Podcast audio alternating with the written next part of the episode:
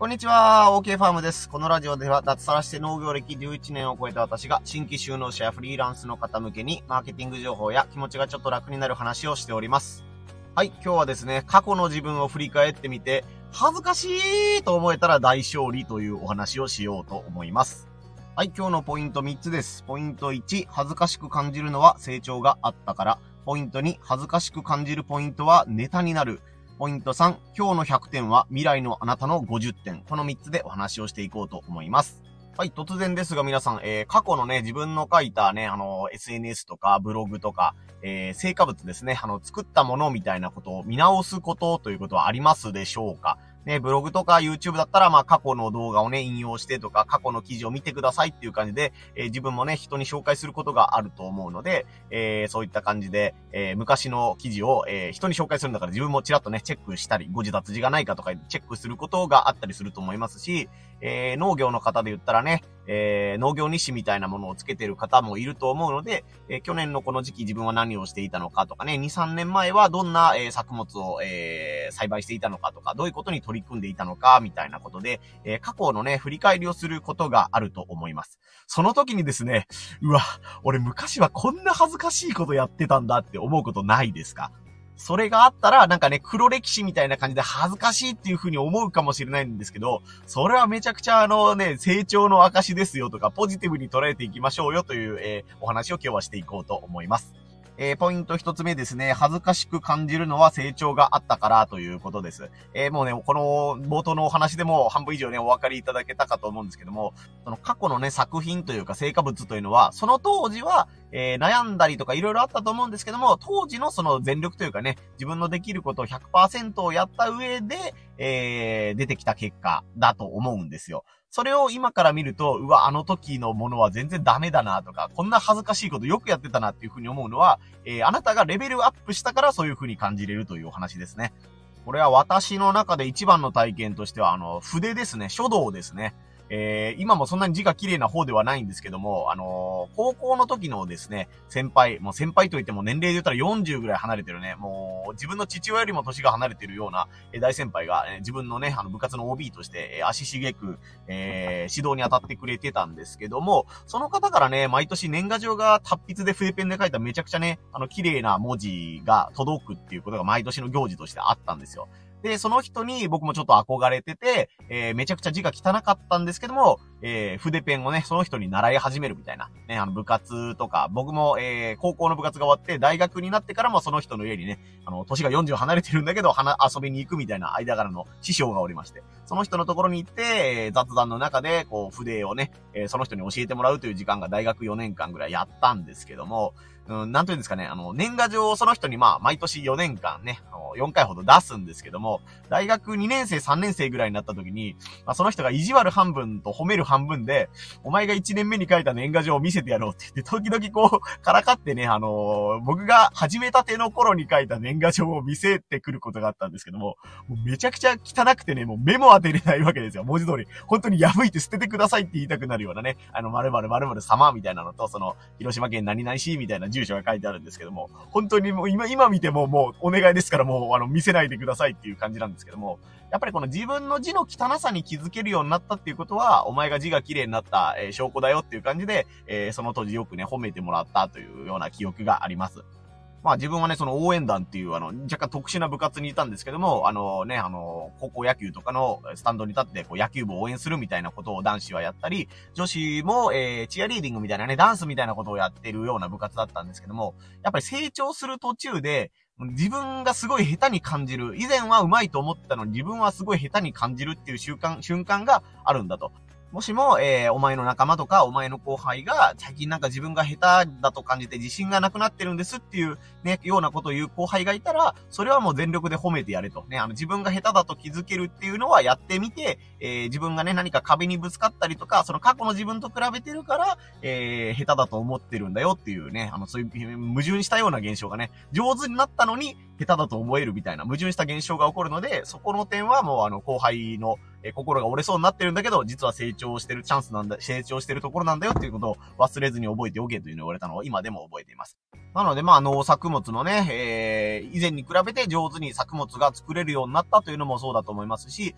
ブログを書き出した人だったら、やっぱり最初に比べたら今の方が、すごいスムーズに綺麗な文章が書けてたり、余計な文章がなかったり、んなんですかね、YouTube で言っても、あの、ダラダラしてなくてスパッとした編集ができるようになったとか、こう、滑舌が良くなったとか、僕で言うと音声配信のここら辺が上手になったよっていうのが、えー、恥ずかしさとしてね、えー、過去の作品を見ると、残、えー、現れると思うんですけども、その恥ずかしさは成長なんだよということをまず覚えておいていただきたいです。これがポイント1ですね。えー、ポイント2つ目が、恥ずかしく感じるポイントはネタになるということです。えーとですね、不思議なもので、さっきの話の延長になるんですけども、えー、自分が、えー、農業を始めた時とか、脱サラした時とか、新しいね、ブログとか YouTube にチャレンジした時っていうのは、もう、ん、何がわかんないのかわかんないっていう状態だったと思うんですよ。必死でやるんだけども、よくわかんない。うまくいかないんだけど、何がうま、なんでうまくいかないのかがそもそもわからないっていう状況で、えー、あがいていた時期っていうのが、えー、それぞれ皆さんあると思います。ね、車の運転免許を取るときも、最初にはい、運転してって言われても、な、何から始めていいんだみたいなのが、えー、わからなかった時があると思うんですよ。でもその運転が上手になるにつれて、もう無意識でね、寝起きでも運転できるよみたいなのとか、ね、あの、すごいイライラしたことがあったり、悲しいことがあっても、とりあえずね、あの、いつもより運転は荒いかもしれないけど、えー、ちゃんと車を前に進めて、止まるべきところは止まって、ね、曲がってということができるっていうのはもう習慣になっているからですね。逆に言うと、その、今から何かを始めようと思ってる人にアドバイスをしようと思った時に、何でその人がつまずいてるかっていうのが、えー、感じれなくなるんですよね。これすごい不思議な現象なんですけども、その当時は自分は真剣に悩んでたし、ここら辺でつまずいてるんですっていうのが、えー、間違いなくその当時はあったのに、うんその今から農業を始めますとか、今からブログ、YouTube を始めますっていう人とお話をするときに、なんでこいつこんなにできないんだみたいな感じで見える瞬間があると思います。まあなんか学校のね、先生がね、あのー、出来の悪い生徒に向かって、お前なんでそんなところでつまずくんだ理解ができないみたいな、えー、感じですね。あの、先生もつまずいてた時期があったりとかするはずなのに、一番最初のね、あの、何をやっていいかわからないっていう子に、え、適切なアドバイスができなくて困るみたいなことですね。それが、えー、自分の過去のね、えー、日記なり、そのね、ブログとか、音声配信とか情報発信っていうので、こうメモを取っていて、うわ、これ自分が恥ずかしい、懐かしい、黒歴史ぐらいのネタだと、あ、そうか、この当時って僕ってこういうことで悩んでたんだなとか、あ、なんかこの時ね、あの、必死でやってて、生きってたけど、いや、実はそれ間違いなんだよとかいうネタが見つかると思います。その、今の自分から見て恥ずかしいなと思うとか、黒歴史って思うのはなぜかということが言語化できると、それは今からね、あの、始める人への、もう絶大なというかね、めちゃくちゃ効果のあるアドバイスになると思います。あの当時私はこう思っていたんですけど、それはもう全然見当違いで、えー、もっと問題なのはこっちにあったんですとか、これあればね、もう俺は天下が取れるよみたいに思ったけど、いや、それ全然お前的外れだから、みたいなのとかですね。まあ、あとは月並みですけど、始める当時悩んでいたこととか不安に思っていたことっていうのもね、いつの間にか忘れてしまうと思います。えー、YouTube をね、えー、50投稿したのに全然チャンネル登録者が伸びない、どうしよう、やめようか、みたいなことを思ったりとか、うん、いい、いい意味ででもですね、あの、ブログで初めて1000円稼げた、1万円稼げたっていうのも、やっぱり稼げる金額が大きくなってくると、その時のね、嬉しい感情とか悩んでいた感情っていうのは不思議なもので忘れてしまいます。え、なので逆の言い方になりますけど、ね、あの、情報発信のネタがないとか、ね、これから誰かを指導しないといけないのに、うん、ど、どんなことを教えればいいんだろうみたいな、ね、あの、どう、どういう言葉で寄り添えばいいんだろうみたいなことは、過去の自分のね、日誌とか成果物みたいなものを見れば、えー、参考になる情報がね、あの、自分から滲み出たものっていうのが残っていると思うので、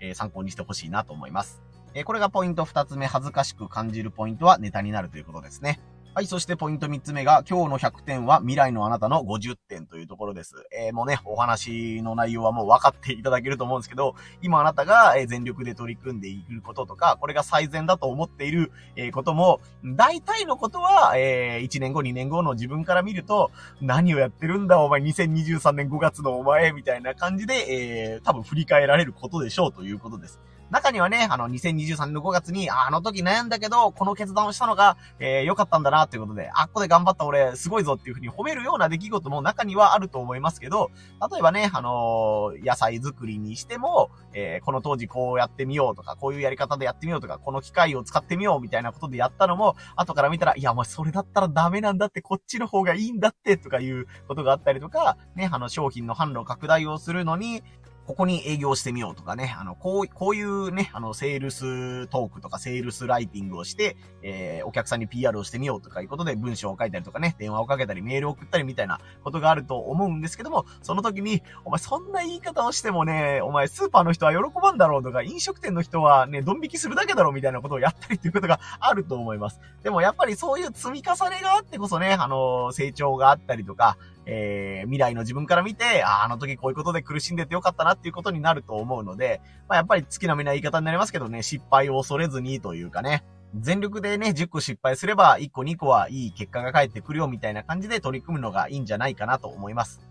やっぱり人間ね、ある程度成果が出てくると、うん、やっぱり外したくないというか、えー、初心者というか始めたばっかりの時は、もう別にミスってもいいからガンガン行こうぜって思うんですけども、ある程度ね、あの、家族とか身の回りの人から、お、ちょっとやるじゃんっていう風に認められてくると、あ、なんか下手なことして失敗したらな、恥ずかしいなとか、がっかりさせたくないな、みたいな感じで、えー、ね、そのプレッシャーがいいことになることもあるんですけども、えー、奇抜なことができなくなるというか、思ったことがパッとできなくなるっていうことがあると思います。ただやっぱり自営業でやってるので、リスクを取らないということが一番のリスクだったりっていうことはね、よくあったりするというかね、あるあるなお話だと思うので、えー、未来のね、自分から見たらね、どうやっても、うん、ですね、50点、60点の評価にしかならないので、まあ、今の自分はこれが一番いいんだと思うっていうことがあるのなら、それを全力でね、取り組んでみて、えー、また未来の自分のね、あの酒の魚みたいな感じで、俺あの頃の俺は何をやってたんだみたいなことを積み重ねていくと、えー、また新しいネタになったりね、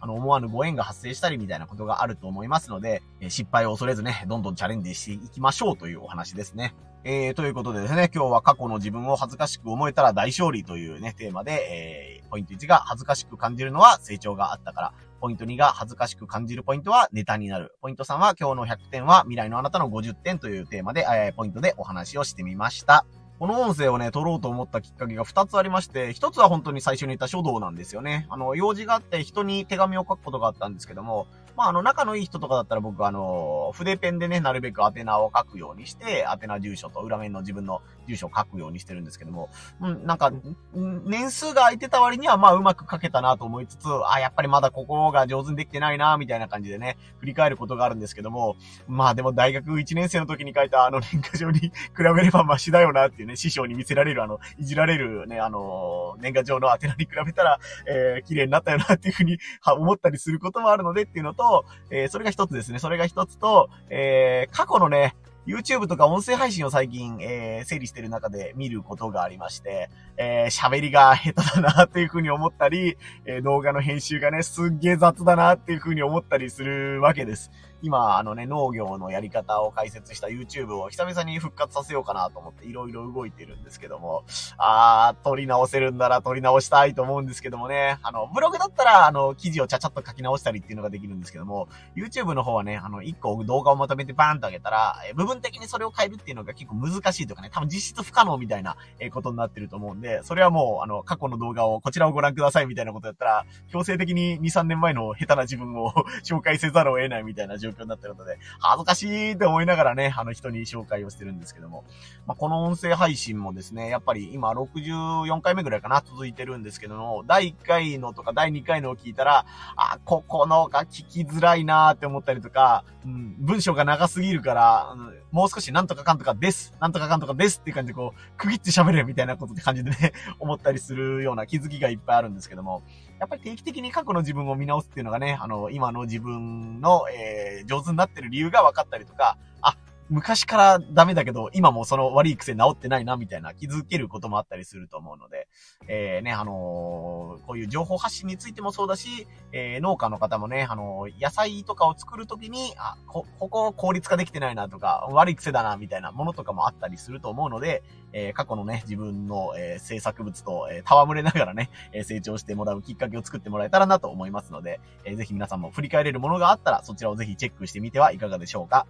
はい、こんな感じで、えー、フリーランスの方とかね、え、農家向けに、えー、情報発信をしてますので、よかったら音声配信とか SNS のフォローもよろしくお願いいたします。今日はですね、農作業をしつつ、えー、歯医者ね、歯の治療をちょっとしてるんですけども、歯医者に行ったりとか、えー、バリバリごぼうというね、自分が作ってるお菓子の納品に行ったり、配達に行ったりしようかなと思ってます。えー、広島県がもう25度を超えて26、7度ぐらいだったのかな、昨日。本当に熱中症に注意しましょうみたいな、えー、時期が早くもやってきました。大阪だったかな、どこだったかな、全国ニュースでね、あの、小中学生が熱中症で、えー、救急車で運ばれましたみたいなね、ニュースもあったりするので、皆さんも熱中症とかね、体調管理に気をつけけながら、それぞれのお仕事を頑張っていきましょう。はい、最後までお聴きいただきありがとうございました。OK ファームでした。